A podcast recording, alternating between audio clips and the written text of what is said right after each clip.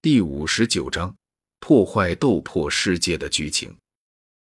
魔兽山脉，时至深秋，能够看到黄色的树叶在无情的秋风下飘荡而下，落在地面上。而就在这片寂静的森林中，此刻正有着一大队人马在安静的行走着。这一队人马，人人手掌覆盖着兵器，目光也是无比的警惕，不断在周围树木中的阴暗地方扫过，不放过身旁任何的风吹草动，随时准备应付一切突发情况。而这一行人，正是护送万药斋采药队伍的佣兵们。此次招募的佣兵们，至少都是二星斗者的修为，平均年纪过四十。且作为已经在魔兽山脉混了多年的老佣兵，他们之间的战斗经验十分的丰富，所以虽然是第一次合作，可却都能保持着基本的默契。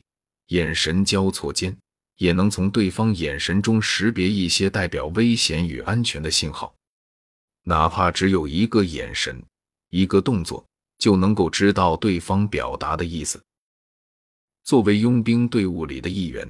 萧天也不由得被队伍中这股紧张的气氛给影响了，连带着看其他人的眼神都有些警惕了起来。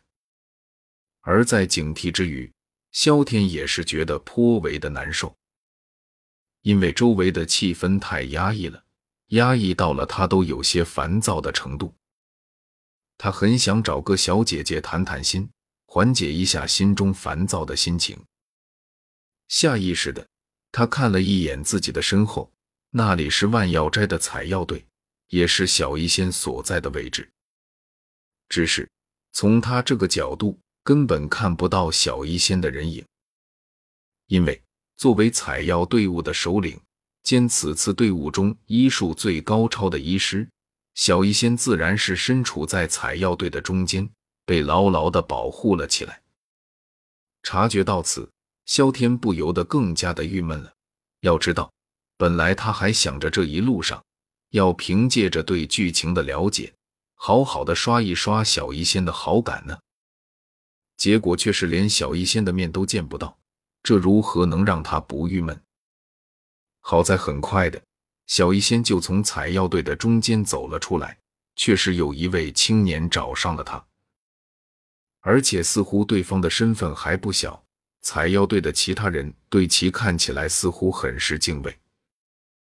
狼头佣兵团吗？注意到这一点后，萧天认真的打量起了那个青年，最后将目光停留在了其胸口上的一枚徽章之上。徽章中雕刻着一只独眼的狼头。如果他没有记错的话，这独眼狼头的徽章应该是青山镇三大佣兵团之一狼头佣兵团的标志。只是狼头佣兵团的人为何会出现在这次的队伍里？这次不应该是招的都是些无组织的佣兵吗？这样想着，萧天的视线越过青年，望着他身旁那十几名胸口佩戴同样徽章的佣兵，还有这些佣兵和采药队之间的距离，然后眨了眨眼。看来这一次万药斋的采药队。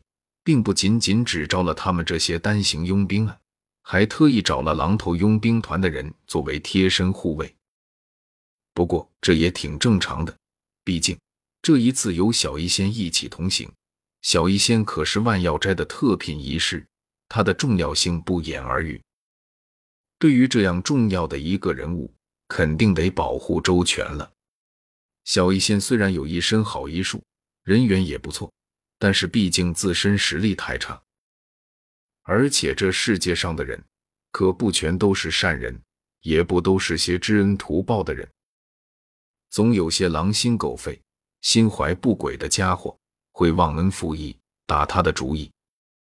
毕竟小医仙还是挺有魅力的，光凭招聘来的那些散兵游勇可不行，肯定得从那些知名佣兵团里。找些靠谱的人手作为贴身护卫队，比如青山镇三大佣兵团之一的狼头佣兵团。狼头佣兵团毕竟是有着法规制度，已经组成严密组织的佣兵团，无论是实力还是可信任程度，都比那些临时招聘来的散兵游勇们要高得多。这点从那些狼头佣兵成员对于采药队的护持程度就可以看得出来。那个青年是？听到他的询问，在萧天身边的一位佣兵接过了他的话：“那家伙是狼头佣兵团的少团长穆力。”说完，还颇为不屑的骂骂咧咧了起来。显然，心中对于穆力的不满已经不是一天两天了。妈的！不就是父亲是狼头佣兵团的团长吗？三天两头总是向小一线献殷勤，也不看看自己几斤几两。就凭他这种时常出入烟花之地的人渣，也配和小一线在一起？呸！癞蛤蟆想吃天鹅肉，痴心妄想。听到这里，萧天微微眯了下眼睛。他可没有忘记，在不久后，他的那个好兄弟斗破苍穹。里的主角萧炎就会来到魔兽山脉，然后因为山洞必宝的缘故，和狼头佣兵团的少团长穆力结了仇，最后不得不逃进魔兽山脉深处。当然了，作为主角，萧炎肯定不会就此死在魔兽山脉深处的。恰恰相反，他不仅没死在魔兽山脉的深处，还成功晋级，并且得到了不小的机缘。然后在强大之后，就将狼头佣兵团给灭了。想到这里，萧天顿时有了新的想法。或许他可以先将狼头佣兵团给灭了，破坏斗破世界的剧情走向。不过，在计划实施之前，他准备先问下系统的意见，也省得他把狼头佣兵团给灭了后，却得知自己白干了，那他就该吐血了。系统，如果我提前将木力还有狼头佣兵团给灭了，会不会奖励万劫币？灭了木力和狼头佣兵团，是为破坏了日后萧炎的诡计，会有着一定程度的奖励。哦，那这一次的采药路上，就抽个空将木力还有他的狼头佣兵团给灭了吧。得知提前消灭木力和狼头佣兵团会有奖励后，萧天顿时有了干劲。和激情。如今的他虽然表面上只有四星斗者的境界，不过凭借着手中的斗技，外加无比纯净的斗气，他有信心和六星斗者一战。